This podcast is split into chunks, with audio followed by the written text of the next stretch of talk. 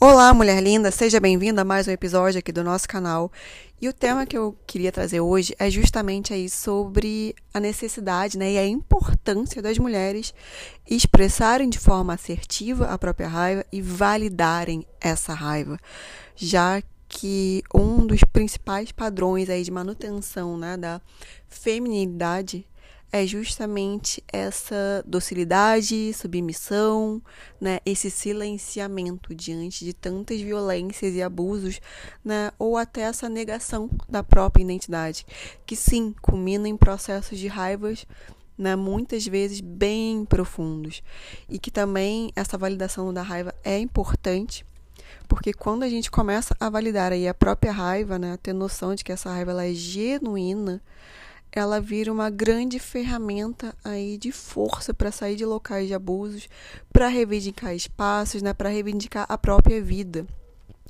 Então, uma das coisas que eu sempre toco nesse ponto, seja no tratamento, né, no atendimento particular, ou com as mulheres de uma forma geral, é justamente é a importância de que você valide a sua raiva, de que você saiba que ela é genuína, que você tem sim motivos para sentir raiva tá?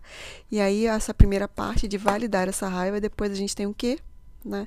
Justamente aprender a expressar essa raiva a seu favor, porque raiva não expressa, né? Ela vai culminar aí numa depressão, ela vai culminar numa doença psicossomática, ou seja, ela vai virar contra você, né? Ou até mesmo quando a gente tem aquela pessoa, aquela mulher que pode começar a ter reações fora de contexto, né? Então, muitas vezes ela vai acabar explodindo tá?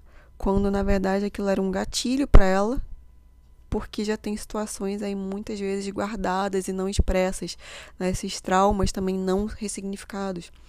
Então, quando a gente fala aí de validar a raiva da mulher, de expressar essa raiva né, de uma forma assertiva, a gente fala assim, né, de ocupar o seu espaço no mundo, de ter a consciência de que todas essas dores são genuínas e também de ressignificar os seus traumas, ou seja, começar a não só sobreviver, né, mas a resistir ao patriarcado.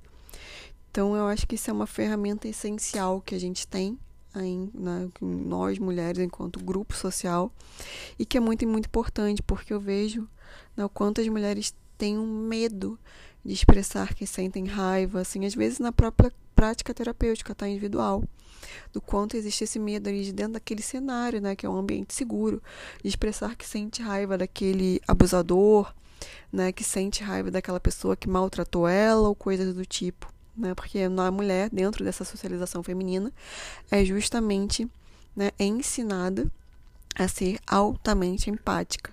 E essa dose cavalar de empatia com todo mundo, menos consigo mesma, é justamente né, o, essa naturalização que a gente acaba fazendo dos abusos e do desrespeito, sempre encontrando o entendimento do outro tá? Então, é realmente importante que a gente comece, comece dentro desse cenário da validação da raiva, começar a pensar o quê? Até que ponto, né, a minha é, a minha empatia ela é realmente boa né, para mim para o outro e até que ponto eu tô numa empatia tão excessiva que eu me desrespeito, eu não sei os meus limites, e aí eu tô sempre arrumando ali algum tipo de, de desculpa, né, que é um falso entendimento para falta de respeito, para falta de interesse, para falta de cuidado do outro, tá? E isso aqui eu falo não só em relação amorosa, eu tô colocando para todas as relações, né? Então eu acho que é realmente bem importante que a gente toque nesse ponto. Né? Mulher, aprender que a sua raiva é genuína, sentir a sua raiva para que essa raiva não vire um processo de autodestruição, como eu disse, né? De de repente começar a expressar de uma forma inadequada, que aí acaba perdendo toda a validação ali e a razão que você tem, né?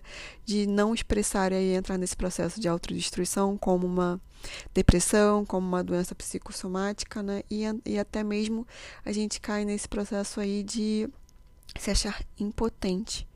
Né? Então vamos pensar assim: ah, o homem socialmente falando ele tem mais poder que a mulher, sim. Né? Mas ah, você não é um ser impotente, você tem a sua potência resgatada quando você começa a aprender né, esses mecanismos de resistência. Né? Então você sai dessa movimento, desculpa, desse movimento não, você sai né, desse cenário aí de contenção né, para ir para um cenário de expansão. Então você passa, vai deixar de sobreviver para começar a viver. Então é isso, tá? No dia de hoje a gente fica por aqui e você consegue contato comigo mais facilmente lá pela minha página no Instagram, na Terapia com Carol. Pode me enviar uma mensagem na DM, até mesmo para agendar a sua sessão de terapia online.